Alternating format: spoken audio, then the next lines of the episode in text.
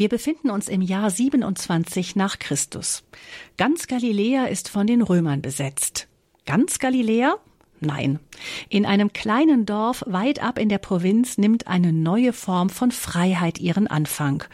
Denn dort in Nazareth zeigt sich Gott im Leben eines einfachen Handwerkers. Und daher kann Gott überall, selbst in den kleinen und alltäglichsten Dingen gefunden werden. Herzlich willkommen, liebe Hörerinnen und Hörer zur Lebenshilfe. Es begrüßt Sie Gabi Fröhlich und die eingangs zitierte Asterix-Parallele stammt aus einem Buch mit dem Titel Wer alles gibt, hat die Hände frei.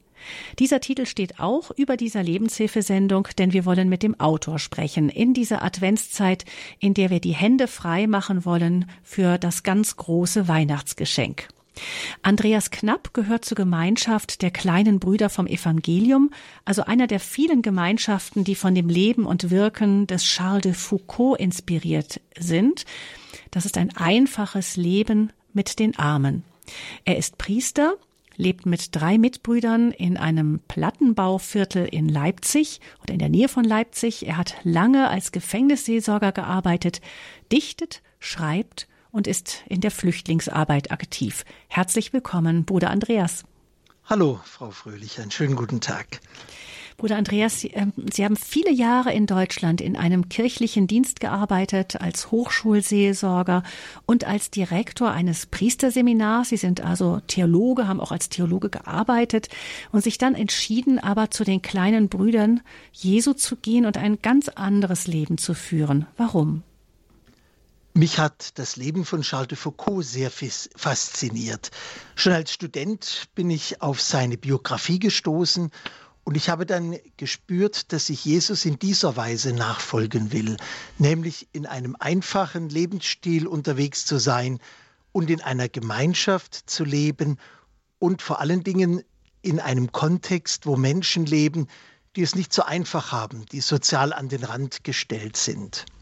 Das war so eine ganz, ähm, eine echte Lebensentscheidung, nochmal ganz anders, nochmal von ganz Neuem anzufangen. Wir werden im Laufe dieser Sendung immer wieder auf Charles de Foucault zu sprechen kommen. Diesen Lebensstil, der Sie persönlich so angesprochen hat, ähm, den, wir haben den Gedenktag von Charles de Foucault ja Anfang dieses Monats gefeiert, am 1.12. Und die Heiligsprechung steht bevor, am, im kommenden Mai. Ähm, Fassen Sie doch mal für uns kurz zusammen, für die, die ihn noch nicht kennen, wer war Charles de Foucault? Ja, Charles de Foucault war eine faszinierende und auch schillernde Persönlichkeit. Er stammt aus Frankreich, ist in Straßburg geboren, 1858, als Sohn adeliger Eltern und war auch aus einem betuchten Elternhaus. Er hat allerdings seine Eltern sehr früh durch eine Krankheit verloren und wuchs dann bei seinem Großvater auf. Er verfügt über ein großes Vermögen, das er auch mit beiden Händen aus dem Fenster warf. Er feierte berüchtigte Partys. Er war ein Lebemann, der wirklich zu genießen wusste. Und er machte dann beim Militär Karriere. Und dort in Nordafrika, wo Frankreich damals äh, begann, die Sahara zu kolonisieren, kolonialisieren, dort hat er zum einen die Faszination der Wüste entdeckt und zum anderen das Gebet der Muslime. Und er, der als Jugendlicher schon seinen Glauben an Gott verloren hatte, stellte sich die Gottesfrage neu. Und er fand zum Glauben an das Evangelium, an Jesus Christus und war so fasziniert von dem Gedanken, dass Gott in diesem Menschen aus Nazareth ganz präsent war, dass Gott in Jesus Mensch geworden ist. Und so wollte er eben auch in diesem einfachen Stil von Nazareth leben. Er zog dann nach Palästina, ähm, lebte als Hausknecht eines Klosters in dem Dorf Nazareth und hat dann von dort aus entdeckt, dass man Nazareth eigentlich überall leben kann, dass das ein bestimmter Lebensstil ist und ein spiritueller Stil. Und so zog es ihn wieder zurück, sozusagen zu seiner Jugendliebe in die Sahara, dort, wo er auch den Glauben an Gott zum ersten Mal gespürt hatte. Und er wurde Freund eines Beduinenstamms, der Tuareg.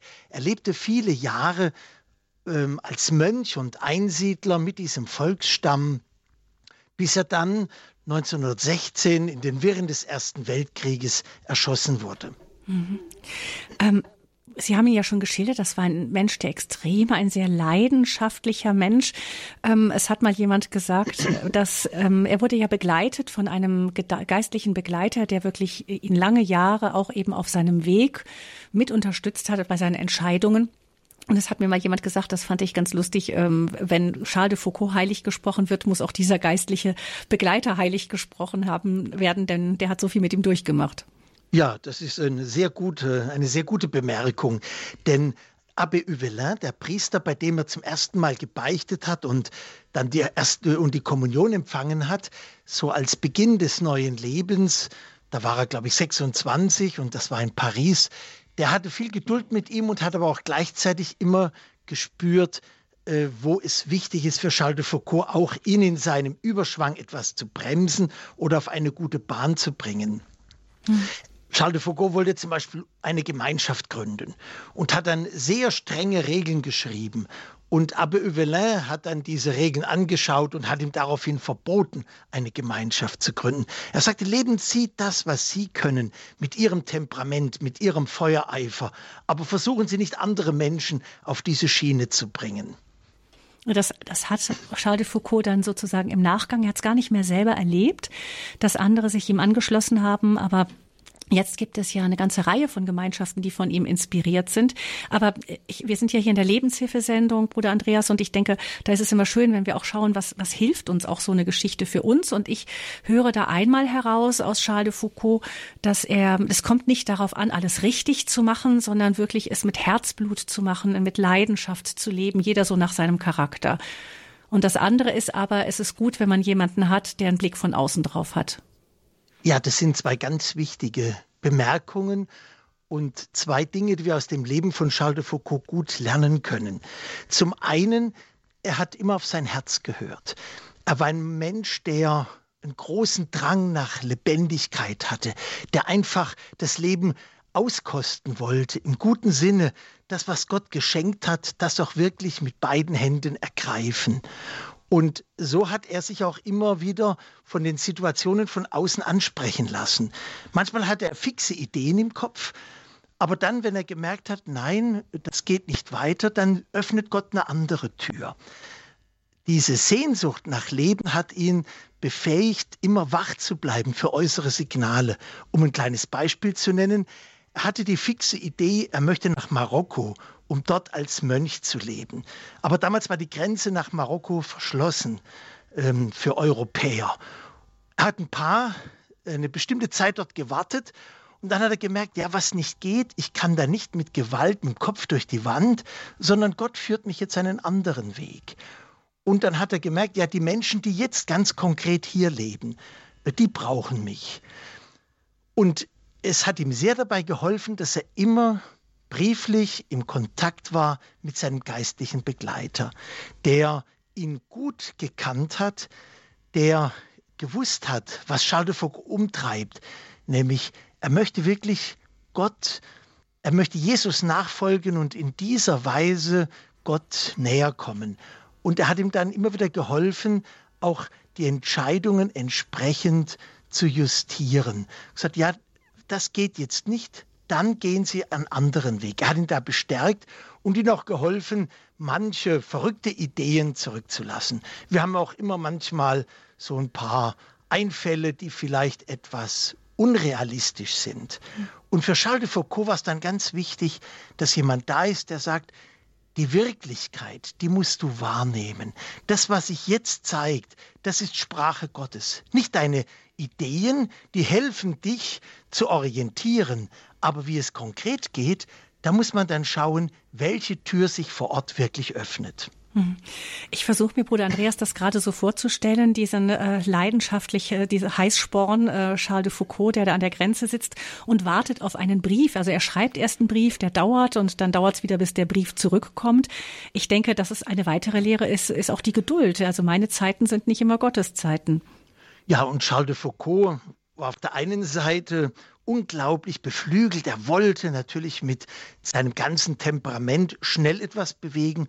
Und dann musste er lernen, dass Gottes Zeit nach anderen Maßstäben abläuft.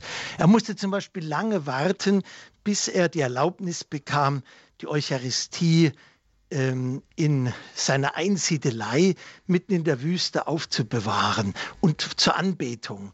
Das war ihm zunächst einmal von den kirchlichen Oberen verboten worden, weil er der einzige Christ im Umkreis von Hunderten von Kilometern war. Und dann hat er immer wieder Briefe geschrieben und darum gebeten. Und dann wurde es ihm erlaubt. Da merkt man auch, mit großer Geduld hat er seine Ziele verfolgt und ließ sich auch durch kurzfristige Misserfolge nicht entmutigen. Was wunderschön ist, finde ich immer, ist dieses Bild, das so bekannt ist von Charles de Foucault aus seinem, seiner letzten Lebenszeit. Eben, man sieht ihn da eben auch mit in diesem Gewand mit dem Herzen, dem flammenden Herzen drauf. Ähm, und er hat da so einen ganz, ganz milden Blick. Also ich finde das immer, wenn man weiß, dass da so ein, ein Heißblut, das in die Mangel genommen wurde, dahinter steht, dann ist dieser sehr milde Blick, den er am Schluss hat, wirklich berührend. Es ist überhaupt interessant, mal die verschiedenen Porträts anzuschauen aus seinem Leben. So der Jugendliche, der so ein bisschen in sich verschlossen war, dann der junge Erwachsene mit so einem mürrischen Blick, da merkt man, er ist noch nicht angekommen bei sich selber und bei dem, was so in seinem Leben erfüllend ist. Und dann das letzte Bild, das es von ihm gibt, da sieht man tatsächlich, da ist etwas ganz Barmherziges, etwas Gelassenes und Gelöstes. Er konnte sein Leben immer mehr so in die Hände Gottes legen, aus Vertrauen leben und sich mit dem beschenken lassen, was Gott jetzt für ihn vorbereitet hat. Es ist nicht mehr derjenige, der versucht, so mit seinem eigenen Willen alles durchzusetzen, sondern der bereit ist, sich von der Geschichte, von den Begegnungen, von den Menschen und darin von Gott formen zu lassen. Und das hat ihn dann so gelassen und mild werden lassen. Hm. Schauen wir noch auf ähm, seinen Tod. Er ist ja getötet worden. Sie haben gesagt, in den Wirren des Ersten Weltkrieges. Die Hand, die ihn tötete, war eine aus dem Volk, bei dem er lebte. Ähm, was hat, was hat dieses Sterben von Charles de Foucault uns zu sagen? Ja, es ist zunächst einmal die Erinnerung daran, dass in jedem Krieg es unglaublich viele sinnlose Tote gibt, weil dieser Tod war absolut sinnlos gewesen. Charles de Foucault hatte, war ja nicht bewaffnet, er war ja kein Krieger, er war kein Kämpfer. Es war völlig sinnlos, ihn zu ermorden. Das geschah auch eher in einer Panikreaktion ein junger Mann sollte ihn bewachen, er war als Geisel genommen worden. Und als dann andere Reiter in die Nähe kamen, hat er die Panik bekommen und hat ihn eigentlich erschossen. Das war gar nicht vorgesehen. Also so eine Sinnlosigkeit, äh, wie manche Menschen ums Leben kommen müssen. Und das kann uns zum anderen auch zeigen, ja selbst ein so sinnloser Tod, der das Lebensprojekt von Charles de Foucault einfach durchgestrichen hat, da könnte man glauben, ja jetzt ist alles zu Ende. Und doch wird sein Leben und seine Botschaft Jahre nach seinem Tod fruchtbar für andere. Ein Schriftsteller, ähm, René Bazin in Frankreich, nimmt sein Leben als ein Modell für einen Roman. Er macht, schreibt einen Roman mit der Biografie des Charles de Foucault und dadurch werden viele Menschen inspiriert von seinen Ideen, diese Spiritualität von Nazareth zu leben. Also dass aus dieser Sinnlosigkeit dann doch wieder irgendein Sinn geschenkt wird, das kann man auch als wie ein Wunder bezeichnen. Mhm. Ja, wir sind ja so auf, auf Erfolg getriggert. Aber das, was Charles de Foucault erlebt hat, ähm, man merkt daran, dass ähm, im Gottesbereichen zählt nicht der Erfolg. Es ist das Fruchtbringen. Das ist irgendwie was ganz anderes. Ja, wir wollen natürlich immer oft schnell sichtbar. Ich mache das, das muss effektiv sein, da muss da was bei herauskommen. Und in unserer Zeit sind ja die Gesetzmäßigkeiten des Optimierens und des immer mehr Perfektionierens ganz stark geworden. Charles de Foucault war auch ein Perfektionist auf seine Weise und hat deswegen auch eine unglaubliche Arbeitsleistung vollbracht. Er hat ähm, die Tuareg-Sprache erforscht, er hat ein Wörterbuch geschrieben, alles mit der Hand, ganz fein säuberlich, mit äh, Zeichnungen. Das ist bis heute ein großes Werk für die Sprachforschung der Tuareg. Und gleichzeitig hat er auch äh, gelernt, dass diese äußeren Erfolge nicht immer gegeben werden. Er war ja auch in die Sahara gezogen, um Menschen für das Evangelium zu gewinnen. Und er merkt, dass, äh, dass kein so schneller Erfolg beschieden ist. Er kann praktisch niemanden taufen dort. Und dann glaubt er daran, dass sein Leben und das, was er dort tut, diese Freundschaft mit dem Tuareg, dass Gott für diese Menschen dann auch ähm, das Heil wirken kann, dass das auch für ihr Leben fruchtbar werden kann. Charles de Foucault ist so etwas wie ein Patron der Fruchtbarkeit, weil erst nach seinem Tod viele Dinge aufgeblüht sind, die er gesät hat. Wir wollen schnell sehen, dass das aufgeht und wir wollen wieder ernten.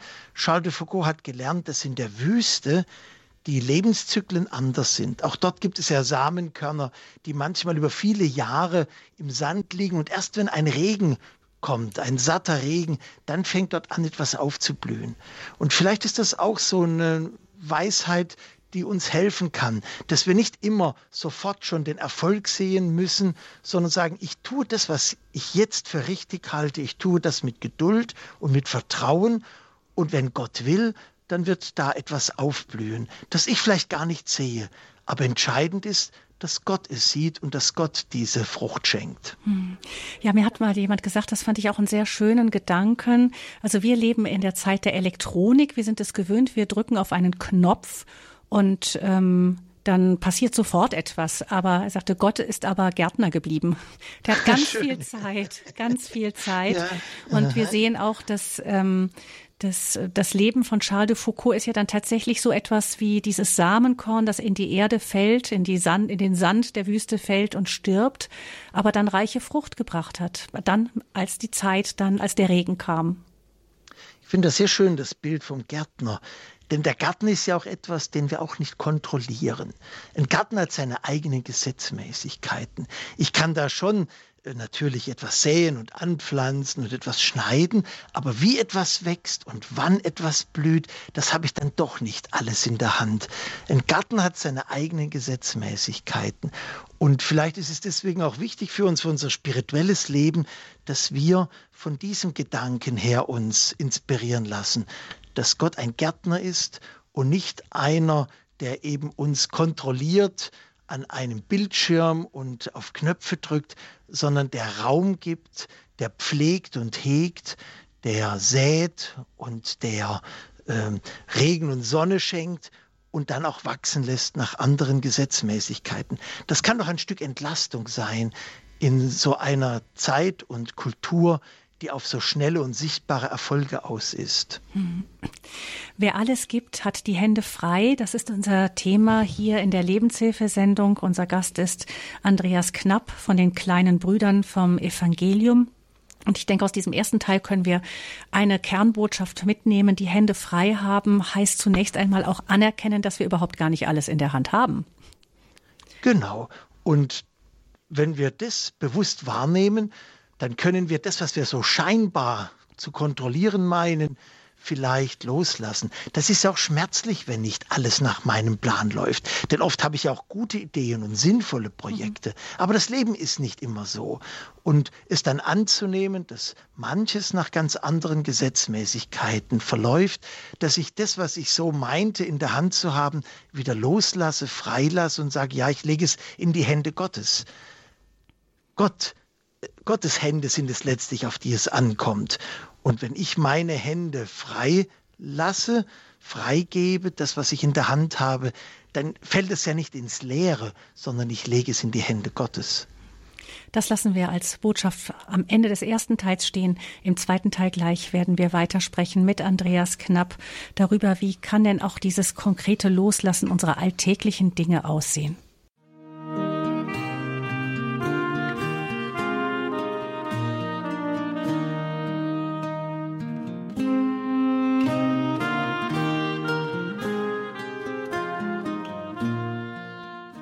Sie haben eingeschaltet in der Lebenshilfesendung bei Radio Hureb. Unser Thema hier in dieser Adventszeit. Wer alles gibt, hat die Hände frei.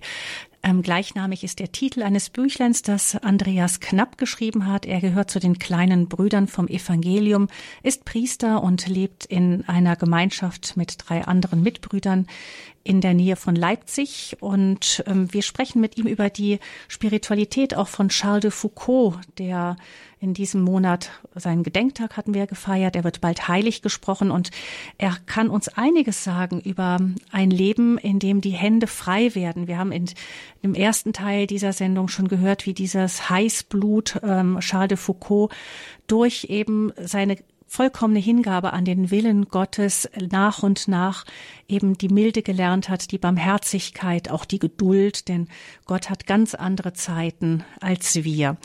Andreas Knapp lebt mit seinen Mitbrüdern in dieser Spiritualität von Charles de Foucault in so einem Plattenbauviertel in der Nähe von Leipzig. Und wir wollen jetzt mit ihm schauen, wie kann, wo können wir denn ähm, auch ganz konkret noch die Hände etwas leer machen? Wie sieht das denn in dem Leben der Brüder dort aus? Ähm, Bruder Andreas, Sie haben ja am Anfang, im Vor bevor, als wir die Sendung ein bisschen besprochen haben, habe ich gesagt, ja, wie sieht das Leben in Armut aus? Sie leben in Armut. Da haben Sie mich korrigiert und haben gesagt, naja, sagen wir mal einfach.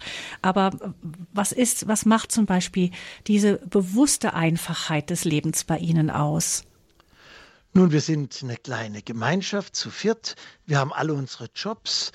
Ähm, von daher gesehen haben wir das, was wir zum Leben brauchen, als Lebensverdienst. Aber wir versuchen zum Beispiel jetzt in einem wirklich einfachen Umfeld zu leben. Jeder hat sein Zimmer. Wir haben so eine Plattenbauwohnung und ein Raum bei uns ist noch die Kapelle, wo wir gemeinsam beten.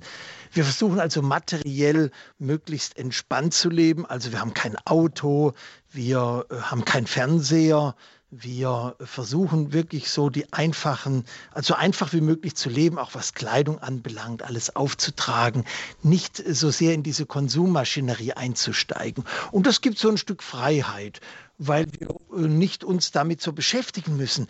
Das nächste neue Smartphone-Modell oder das nächste Modell von diesem oder jenem, das beschäftigt ja sehr viele Leute. Ähm, Religion ist ja für viele heute eher in den Einkaufstempeln wird das gelebt. Und was man früher so als Gottesdienst hatte, das ist dann heute eher so das Shopping geworden für viele. Dort geht man hin um Lebenserfüllung zu finden. Aber letztlich ist das ja alles nur eine Jagd vom einen zum anderen. Und wir versuchen das ein bisschen zu unterbrechen. Wir sind nicht arm, wir haben alles, was wir brauchen, aber wir versuchen zum Beispiel auch darauf zu achten, sehr ökologisch zu leben. Also wirklich von die Biokiste und äh, dass wir da, wir sind jetzt keine reinen Vegetarier, wir sind so Gelegenheitsvegetarier. Mhm. Beziehungsweise, also wenn es mal. Gelegenheitsfleischesser. Gelegenheitsfleischesser. Wir haben, wir kaufen praktisch de facto fast nie Fleisch ein. Aber wenn mal ein Gast da ist und wir wissen, der isst gerne etwas, dann machen wir das auch. Also wir sind, wir versuchen einfach eine relativ entspannte Haltung zu haben. Mhm. Also einfaches Leben ähm, mitten in so einem Plattenbauviertel bei Leipzig. Wie sehen denn ihre, die Menschen um sie herum so ihre Gemeinschaft? Ist ja doch ein ungewohnter Anblick, denke ich eben. Ja, wir leben ja in einem Umfeld, wo viele Menschen sind, die es auch, die eher sozial auch schwach sind, die auch äh, in einer bestimmten materiellen Not oft sind. Ich bin vor allen Dingen ja hier mit vielen Nachbarinnen und Nachbarn in Kontakt, die als Flüchtlinge nach Deutschland gekommen sind und die eben auch keine großen materiellen Ressourcen haben. Und wenn die zu uns kommen in unsere Küche und sehen, dass die auch so zusammengestückelt ist aus verschiedenen Teilen, die wir mal irgendwo äh, bekommen haben oder gefunden haben und wieder zusammengebastelt haben, dann fühlen die sich wahrscheinlich eher zu Hause, wie wenn wir jetzt da so die neueste Einbauküche hier präsentieren würden. Es schafft auch eine bestimmte Nähe zu Menschen, die auch sich nicht viel leisten können. Und diese Einfachheit, das ist ja nicht irgendeine Ideologie oder so eine Art Sport, ja, wir müssen versuchen, möglichst einfach zu leben, sondern die entspringt ja dem Grundgedanken einer Solidarität, dass wir versuchen, so wie Gott in Jesus ein einfacher Mensch wurde, der eben nicht in einem vornehmen Elternhaus zur Welt kam, sondern als einfacher Handwerker da war, diese Solidarität Gottes mit den einfachen Menschen versuchen wir auf unsere Weise äh, zu nachzuahmen und zu leben. Und das schafft eine menschliche Nähe und Herzlichkeit. Und das lehrt uns ja auch wieder etwas. Was macht uns denn wirklich satt? Was brauchen wir denn, um, damit unser Leben gelingt und damit wir äh, erfüllt und dankbar leben können? Das sind nicht so sehr die äußeren Dinge, sondern das sind Beziehung, das sind Freundschaft, das ist Dankbarkeit, das ist Zufriedenheit. Und diese Dinge zu lernen, da hilft es eben auch materiell bisschen Abstand zu gewinnen. Mhm. Sie kennen es ja auch noch ärmer. Sie haben ja auch in Lateinamerika gelebt, in Bolivien. Was waren denn da so Ihre Erfahrungen mit dem einfachen Leben mit den Menschen? Ja, wir haben in einem Dorf gelebt, unweit der Stadt Cochabamba. Äh, wir haben ähnliche Arbeiten gemacht wie die Nachbarinnen und Nachbarn. Ich war damals Joghurtverkäufer mit einem Bauchladen auf dem Markt von Cochabamba. Es war ein ungewohnter Anblick. Ich als Weißer, als Gringo inmitten der indigenen Bevölkerung und äh, sonst ist da kein Weißer auf diesem Markt mit einem Bauchladen rumgelaufen. Und so hatte ich ganz schnell Kontakte zu den anderen, die dort einen ähnlichen Job hatten. Vor allen Dingen zu Jugendlichen, die auf der Straße gelebt haben, die auch etwas verkauft haben. Und das hat mir dann ermöglicht, sehr schnell über menschliche Beziehungen, dass man miteinander redet und über den Job redet und was man heute verdient hat und was schwierig war, dann auch diese Kontakte zu nutzen, um den Jugendlichen zu helfen, aus der Drogenszene, aus der kriminellen Szene auszusteigen. Ich habe mitgearbeitet in einer großen Einrichtung zur Integration von Straßenkindern und habe dann selber bei der Alphabetisierung mitgeholfen. Das heißt also 14-, 15-Jährige erst einmal Lesen und Schreiben beibringen. Dieser Stil, den wir hatten, hat uns geholfen, in sehr nahe Kontakte zu kommen, die da nicht von oben herabkommen, dass man hinkommt und sagt, pass auf, ich habe was für dich, sondern dass man zunächst einmal so eine menschliche Nähe hat. Das schafft Vertrauen und dann kann man auch gemeinsam Schritte gehen, um Menschen aus einer bestimmten Notsituation herauszuhelfen. Hm. Sie beschreiben in Ihrem Buch ähm, eine Szene, wo Sie ähm, mit einem Besucher aus Deutschland dann plötzlich ähm, ganz anders wahrgenommen wurden und wie, also eben als Touristen und wie die Menschen auch völlig anders auf Sie reagiert haben.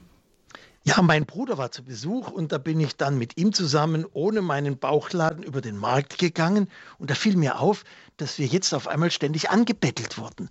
Immer kamen hungrige Menschen oder Menschen, äh, Jugendliche und hielten die Hand auf und sagten, ja, gib uns Geld, gib uns das. Und das war mir vorher nie passiert. Und da wurde mir deutlich, dass ähm, ich jetzt aus einer anderen Klasse komme, aus einer anderen sozialen Schicht weil ich mit meinem Bruder unterwegs war, der mit seiner Kamera auf dem Markt fotografiert hat. Und da wurde mir auch etwas deutlich über, was es bedeutet, die Menschwerdung Gottes an Weihnachten.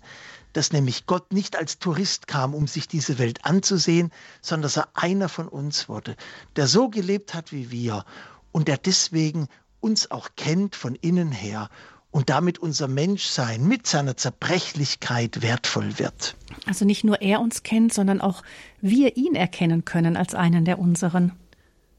Ja, äh, die Menschwerdung bedeutet, dass Gott zu uns kommt und uns einlädt zur Freundschaft und dass wir ihn als jemanden kennenlernen dürfen, der sich für uns interessiert, der unser Leben teilen will. Wenn ich jemanden liebe, dann will ich doch in seiner Nähe sein und will doch alles mit ihm teilen. Ich will doch nicht über ihm stehen oder äh, den geliebten Menschen so außerhalb meines Lebensbereiches lassen. Das Gegenteil ist der Fall. Ich möchte ja einfach seine Nähe schätzen und lieben lernen, möchte alles mit ihm teilen.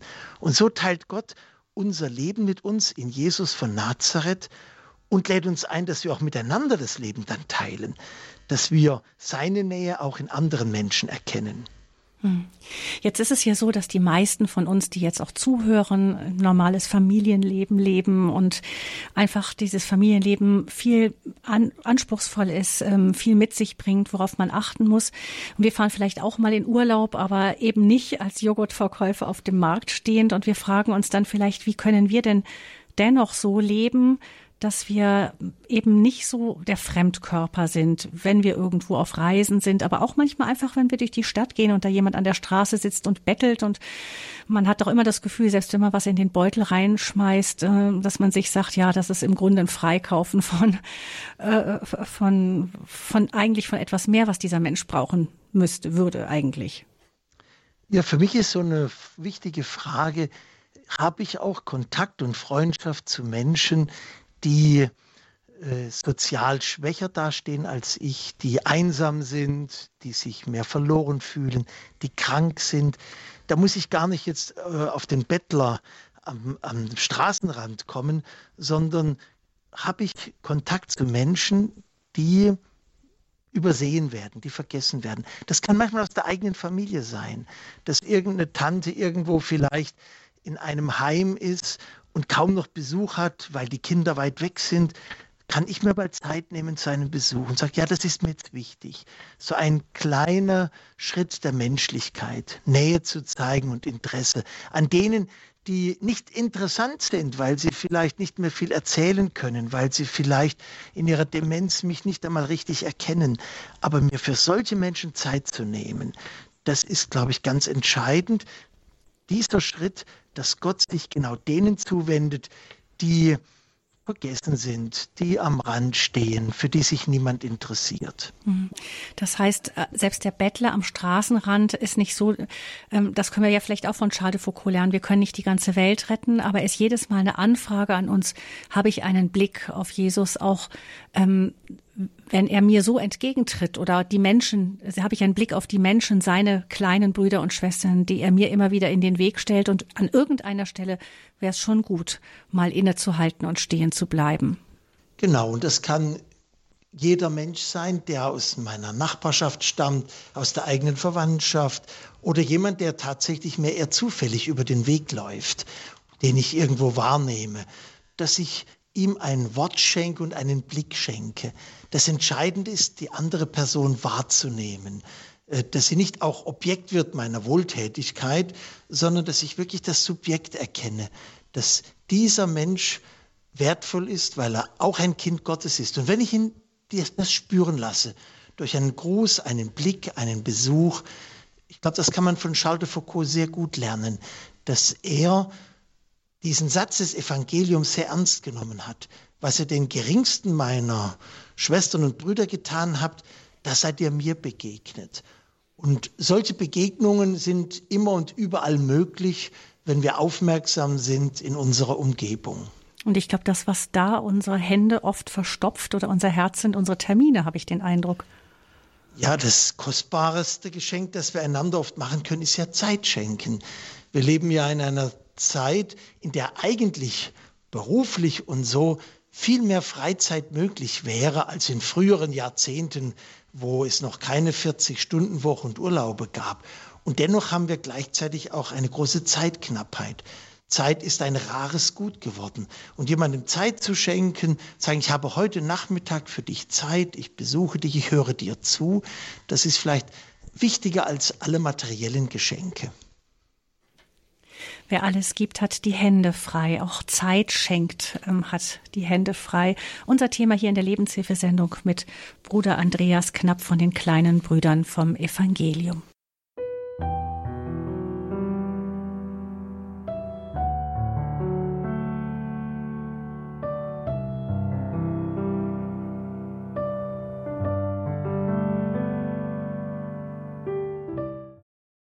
Die Lebenshilfe bei Radio Hureb. In dieser Adventszeit sprechen wir über das Thema Wer alles gibt, hat die Hände frei. Eine Sendung aus der Spiritualität von Charles de Foucault, denn unser Gast Andreas Knapp gehört zu den kleinen Brüdern vom Evangelium. Er hat vor vielen Jahren seine Tätigkeit als Theologe, auch als Leiter des Priesterseminars in Freiburg aufgegeben und sich den kleinen Brüdern vom Evangelium angeschlossen, weil die Spiritualität von Charles de Foucault ihn inspiriert hat. Wir schauen, was diese Spiritualität uns zu sagen hat. Und da ist ja der Kernbegriff und das Büchlein, das Sie geschrieben haben, mit dem Titel eben auch, wer alles gibt, hat die Hände frei, lebt auch ganz aus dieser Spiritualität von Nazareth. Jesus hat ja lange Zeit in Nazareth gelebt. Das ist auch das, was Charles de Foucault angesprochen hat. Er hat selber auch einige Zeit in Nazareth gelebt als Pförtner bei einem Klarissenkloster. Und ähm, er hat dort verstanden, eben dieses verborgene Leben von Jesus, da ist eine ungeheure Weisheit auch drin. Wenn Gottes Sohn so verborgen gelebt hat, dann ist das auf jeden Fall auch eine Botschaft an uns. Ähm, Bruder Andreas, das ist für mich auch immer so die Frage, wir haben ja oft schon meine Kinder, ich habe drei Kinder und ähm, da mhm. ist das so natürlich, dass die den Kick nach dem Besonderen suchen und ach, was sind die Höhepunkte? Ja, wenn wir im Phantasialand waren oder als ich mhm. das und das geschafft habe und so. Es ist so im Menschen drin, diesen Kick des Besonderen zu suchen von ganz, ganz klein auf. Und dieses Leben von Nazareth ist ja sozusagen da der Weg gegen diesen Strom, den wir in uns haben.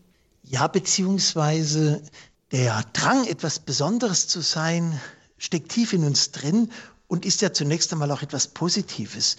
Denn ich will und darf mich ja auch unterscheiden von den anderen. Ich bin eben nicht nur eine Kopie oder ein Abklatsch von anderen. Es ist nur die Frage, mit welchem, ähm, wie ich dieses Besondersein pflegen und erreichen kann. Und da ist die Gefahr, dass ich immer besser sein will als die anderen, dass ich die anderen vielleicht auch abwerte. Und die Spiritualität von Nazareth sagt, du bist schon jemand Besonderes, ganz tief. Auch wenn du ganz in einem ganz normalen Umfeld lebst, bist du besonders, weil Gott dich kennt. Es ist das, was Jesus dann nach seiner langen Zeit in Nazareth in der Taufe erfährt. Du bist mein geliebtes Kind, du bist mein geliebter Sohn. Er ist etwas ganz Besonderes, auch ohne dass er jetzt schon etwas Besonderes gemacht hat. Mhm. Und ich glaube, das ist die Botschaft von Nazareth. Du darfst in deinem ganz konkreten Lebensalltag, darfst du dich anfreunden mit dem, was dir gegeben ist, mit den gewöhnlichen Verrichtungen des Tages, mit der Hausarbeit, mit den kleinen Dingen und verwurzelt darfst du sein in deinem Drang nach etwas Besonderem, das Gott dich kennt, dass du für Gott besonders wertvoll und geliebt bist. Mhm. Und Sie meinen, dass wenn wir das wirklich tief verstanden haben, dann brauchen wir diesen Kick von außen gar nicht mehr so unbedingt. Ja, oder der Kick macht uns nicht so abhängig. Das wird nicht so verbissen, das wird nicht so krampfhaft, sondern ich darf schon natürlich mit meinen Kräften auch wuchern. Ich darf versuchen, etwas zu gestalten und meine Talente einzusetzen. Und mich auch freuen, wenn es gelingt. Natürlich, aber mein Selbstwert hängt nicht von diesem Gelingen ab. Da ist der entscheidende Punkt. Mein Selbstwert ist tiefer verwurzelt. Er liegt darin begründet, dass Gott mich kennt und liebt. Und das gibt mir den entscheidenden Wert.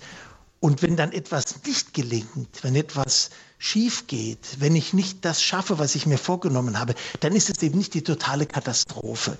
Dann muss mein Selbstbild nicht ganz zusammenbrechen. Dann bin ich eben kein Versager, sondern ich habe das gemacht, was mir möglich war aber mein eigentlicher Wert ist noch in einem anderen Fundament begründet, nämlich im Blick Gottes, im Ansehen Gottes, dass Gott mich ansieht. Das gibt mir so mein tiefstes Ansehen. Das ist, glaube ich, die Grunddynamik von Nazareth. Hm. Also wir haben ja oft auch in uns die Versuchung, dass wir das Gewöhnliche, das, was für uns gewöhnlich ist, gar nicht mehr so wahrnehmen und auch nicht mehr wertschätzen. Also ich merke das oft, wenn, wenn ich mit Leuten spreche, die sagen dann, ja, du machst ja die Radiosendung und damit kannst du ganz, ganz, ganz viel bewirken. Wenn ich darüber nachdenke, dann sehe ich andere, die sagen, mein Gott, wie der Charles de Foucault, der hat sein ganzes Leben dahingegeben und ähm, der ist was Besonderes, nicht ich. Und ähm, das ist, da ist ja die Versuchung, dass wir das, was wir auch selber tun, was Gott von uns möchte, irgendwie gering schätzen. Aber ich glaube, Gott macht das nicht.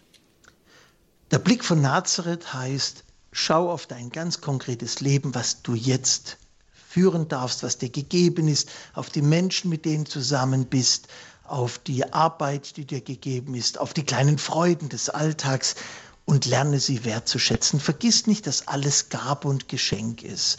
Und das ändert den Blick darauf. Ich habe mir das nicht verdient. Ich muss auch nicht krampfhaft versuchen, da immer mehr draus zu machen, sondern darf dankbar das leben, was mir heute gegeben ist.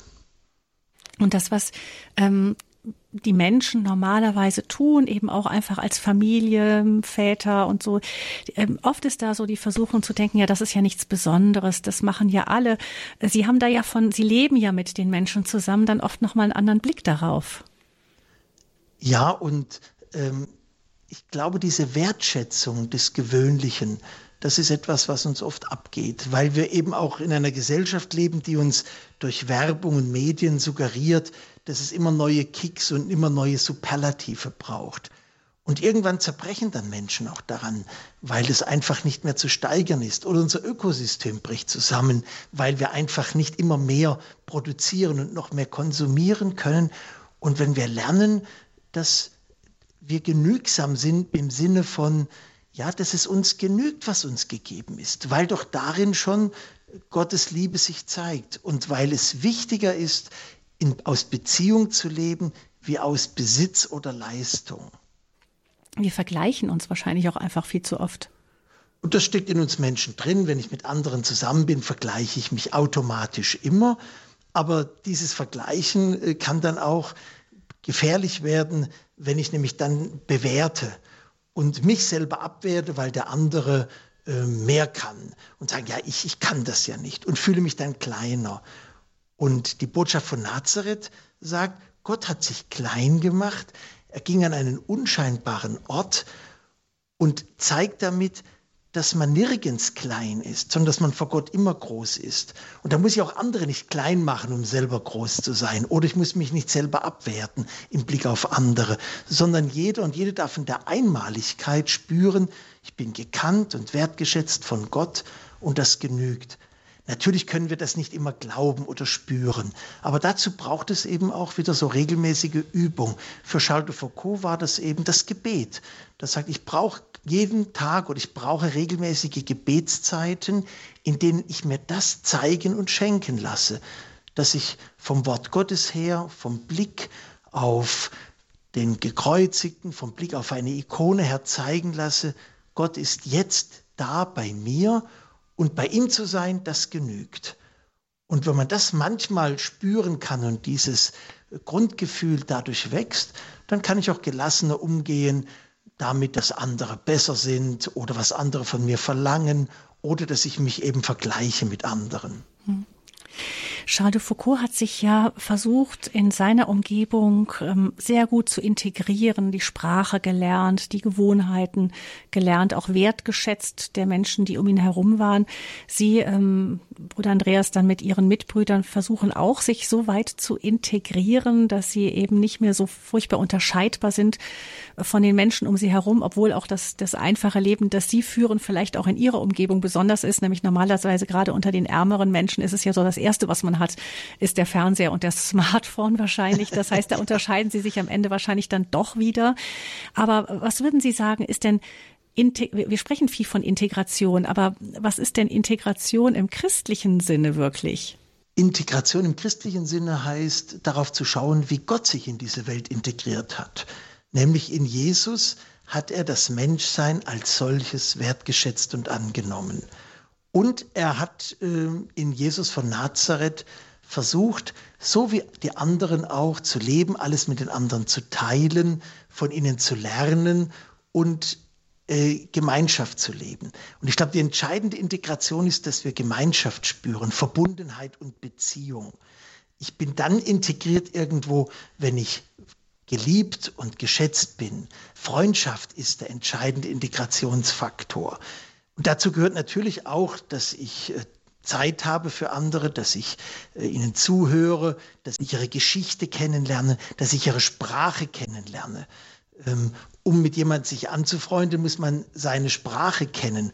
Auch wenn wir beide Deutsche sind, meinen wir nicht immer dasselbe. Also es ist einfach äh, der Versuch, sich zu öffnen, damit der andere Mensch Raum findet, damit ich ihn verstehen und er mich verstehen kann. Und das ist so die entscheidende Integration, dass ich meinen Platz habe. Integration will letztlich mir meinen Platz schenken, an dem ich anerkannt, an dem ich wertgeschätzt und geliebt bin. Christliche Integration. Ähm, Sie sind ja umgeben auch von Menschen und ich denke, das ist auch ein Phänomen einer Armut unserer Zeit, sind die Menschen, die allein sind. Also Sie beschreiben das als die unfreiwilligen Einsiedler in ihrer Plattenbausiedlung. Ähm, was lehren denn diese unfreiwilligen Einsiedler uns? Ja, ich nehme oft eine Not wahr zunächst einmal. Wenn ich hier über die Straße gehe und äh, dann jemanden grüße, dann schauen die Leute manchmal weg. Die kennen das gar nicht mehr, dass man sich grüßt. Äh, sie reden meistens nur noch mit ihrem Hund, weil vielleicht sonst kaum jemand da ist, mit dem sie noch Kontakt hat. Viele sind hier zurückgeblieben, andere sind weggezogen aus ihrer Familie oder es ist jemand verstorben. Und ich denke, dass die Einsamkeit ein ganz großes Problem unserer modernen westlichen Gesellschaft ist. Ähm, in England wurde sogar ein Ministerium, ich glaube vorletztes Jahr eingeführt, ein Ministerium gegen Einsamkeit. Da zeigt sich, dass das ein ganz brennendes äh, soziales Problem geworden ist. Und was wir tun können, ist genau das, was Jesus gemacht hat.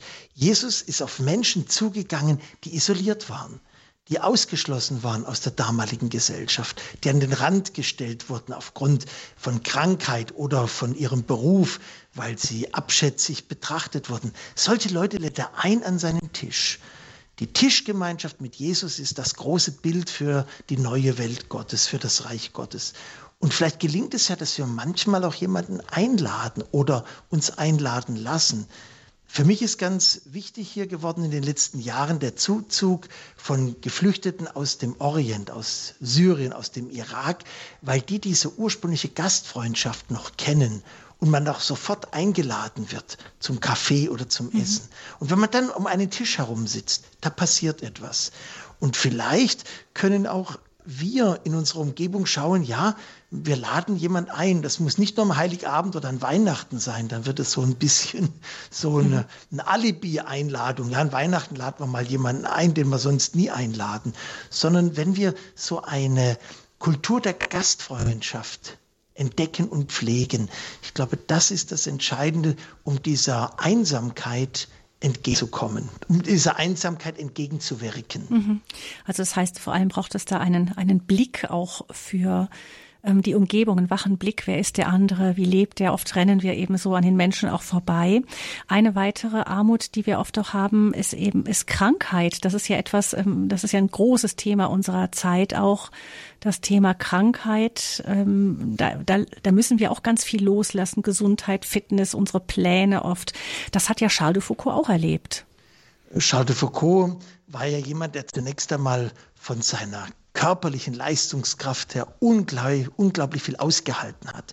Die großen Fußmärsche durch die Sahara, die Hitze, die Kälte, die Entbehrungen. Und dann kam es zu einem Punkt, dass er während einer Dürreperiode selber sehr schwer krank wurde, an Skorbut erkrankte und eigentlich äh, lebensbedrohlich erkrankt war. Und genau in dieser Zeit sind es die Tuareg, die ihm das Leben retten, indem sie aus dem ganzen Umkreis Ziegenmilch zusammenholen und ihn wieder aufpäppeln. Und der lernt Charles de Foucault, der immer so jemand war, der aus eigener Kraft geben konnte, dass es auch wichtig ist, annehmen zu lernen. Und im Blick auf unsere eigene Gefährdung und Zerbrechlichkeit, wir versuchen das ja auch irgendwie ein Stück wegzuschieben. Mich trifft das nicht oder ich äh, komme da dran vorbei aber wahrzunehmen, wir sind alle zerbrechlich und gefährdet und dort, wo ich krank werde, das dann auch wirklich anzunehmen und mir helfen zu lassen. Mir fällt es persönlich schwer, mir helfen zu lassen, weil ich immer sehr autonom bin, so vom Typ her. Aber dann wahrzunehmen, nein, ich brauche auch Hilfe. Und das ist keine Schwäche, sondern das ist eine Stärke. Es ist eine innere Stärke, weil ich zeigen kann, dass ich bedürftig bin. Und wo Menschen diese Stärke besitzen, sich gegenseitig auch ihre Schwächen zu zeigen, dort werden Beziehungen intensiver. Mhm. Und das ist ja das, was Jesus auch wieder äh, gelernt hat und was er gelebt hat, dass nämlich genau die Menschen, die ihm ihre Wunden und ihre Bedürftigkeit zeigen konnten, die konnte er heilen, mit denen konnte er Kontakt aufnehmen. Während diejenigen, die immer alles besser wissen und überlegen sind, an die kommt er gar nicht ran. Mhm. Ja, auch diese Sendung steht ja ein bisschen in diesem Zeichen. Wir haben aufzeichnen müssen, deshalb können wir Sie, liebe Hörerinnen und Hörer, heute nicht zu Anrufen einladen weil ähm, Bruder Andreas eben am Tag der Sendung eben einen Arzttermin hatte, der nicht verschiebbar war. Also insofern da ging es auch in der Sendung darum, jetzt müssen wir das einfach mal ändern und wir nehmen das, was, was uns vorgegeben ist, einfach so auch an. Genau. Ähm, ein weiterer ähm, ein weiteres Thema, wo ich denke, was äh, uns immer wieder auch ähm, jeden immer wieder packt, da fällt es uns schwer loszulassen, gerade wenn wir so einen schönen Moment, ein tolles, das kann ja auch ein tolles geistliches Erlebnis sein, so ein Tabor-Erlebnis. Und dann ist das, wird uns das wieder genommen und dann fangen wir an, uns zu ärgern und spüren, okay, da ist wieder ein Moment oder etwas, was uns geschenkt wurde als Geschenk, was wir aber nicht loslassen wollen. Das haben Sie ja auch schon erlebt. Ja, wir bekommen immer wieder auch Dinge geschenkt und dann haben wir natürlich ganz schnell das Bedürfnis, das so in Besitz zu nehmen, uns dran festzuhalten. Das gehört mir jetzt. Sie haben das auch beschrieben in einem Beispiel. ja, das kann ich gerne mhm. erzählen. Ich hatte einmal in einer kleinen Eremitage in einer Einsiedelei, eine kleine Hütte in den Bergen in Italien, in der Nähe von Assisi, acht Tage lang so Zeit der Stille. Und als ich das erste Mal so allein acht Tage dort war, da sagte mir ein Mitbruder, der das Geheimnis der Eremitage heißt, vivre la gratuité. Das heißt, auf Deutsch übersetzt, lebe, dass alles ein Geschenk ist. Du musst nichts machen, alles ist dir gegeben. Und ich habe das dann dort wirklich auch so eine Woche lang genießen können. Alles ist ein Geschenk. Und dann habe ich gesagt, oh, das ist so schön hier. Nächstes Jahr komme ich wieder. Und wenige Wochen nach meiner Abreise wurde damals die Gegend von Assisi von einem schweren Erdbeben erschüttert und da ist auch diese Hütte zusammengefallen. Und als ich davon hörte, war ich tief enttäuscht. Ich wollte doch da wieder hingehen. Und dann sagte mein Mitbruder, erinnere dich doch an das, was ich dir in Italien gesagt hatte. Du sollst alles als Geschenk leben. Aber du hast diese Hütte schon in Besitz genommen. Und das hat mich damals sehr nachdenklich gemacht, weil wir ja oft sagen, das Leben ist ein Geschenk, Gesundheit ist ein Geschenk, eine Beziehung ist ein Geschenk, ein Kind ist ein Geschenk, eine Freundin ist ein Geschenk. Aber da schleicht sich bei uns manchmal so ein besitzergreifendes Moment ein. Ich will den anderen doch festhalten, ich will ihn kontrollieren. Er gehört mir. Und das gilt es immer wieder loszulassen, sagen, nein, ein Geschenk ist etwas Dynamisches, das mir jeden Tag zufließt. Die Liebe eines Menschen kann ich nicht in Konserven festhalten. Ich kann sie nur jeden Tag empfangen, wenn ich die leeren Hände hinhalte. Ich kann aber nicht sagen, nein, du musst jetzt mich als Freund weiterhin äh, mittragen und mir helfen. Ich kann darum bitten, ich kann mich öffnen, ich kann die Hände aufmachen, aber ich kann das eben nicht kontrollieren. Das heißt, diese Traurigkeit und Enttäuschung damals hat Ihnen dann gezeigt, eben, ach, da habe ich doch wieder was festgehalten. Ist das so ein Anzeichen, wenn wir traurig oder enttäuscht sind, dass wir doch äh, wieder etwas festhalten, was wir vielleicht doch loslassen dürfen? Nun, Trauer kann ja ganz unterschiedliche Hintergründe haben. Das kann eine Enttäuschung sein, eine Krankheit, ein körperlicher Schmerz, ein seelischer Schmerz. Aber es kann manchmal auch so eine ähm, verhaltene Traurigkeit sich so einschleichen, wo ich merke, ja, irgendwie bin ich so unzufrieden mit meinem Leben. So, so etwas, ähm, das sich so, so durchschleicht und mir irgendwie die Lebensfreude nimmt. Und das könnte dann ein Signal sein, zu schauen, ja, ähm, habe ich so meine Pläne, die ich dem Leben überstülpen will und wo ich alles kontrollieren will. Und weil das nicht geht, bin ich traurig. Oder versuche ich wieder mehr daraus zu leben, das, was jetzt gegeben ist, zu empfangen, wertzuschätzen, zu danken und aus dieser dankbaren Haltung zu leben. Hm. Etwas, woran wir immer denken, wenn wir an Charles de Foucault denken, ist die Wüste. Also er hat lange Zeit in der Wüste verbracht und die hat ihn auch wirklich fasziniert. Die Wüste ist ja auch wirklich ein Bild ähm, für auch die Zeiten unseres Lebens. Wir selber können auch in Wüstenzeiten geraten oder muss auch sagen, wir scheuen die natürlich. Ich meine, Wüste hat auch etwas mit Stille zu tun und ja, gerade unsere Zeit ist ja in der großen Versuchung da, also mit, mit großer Energie davor davon zu laufen.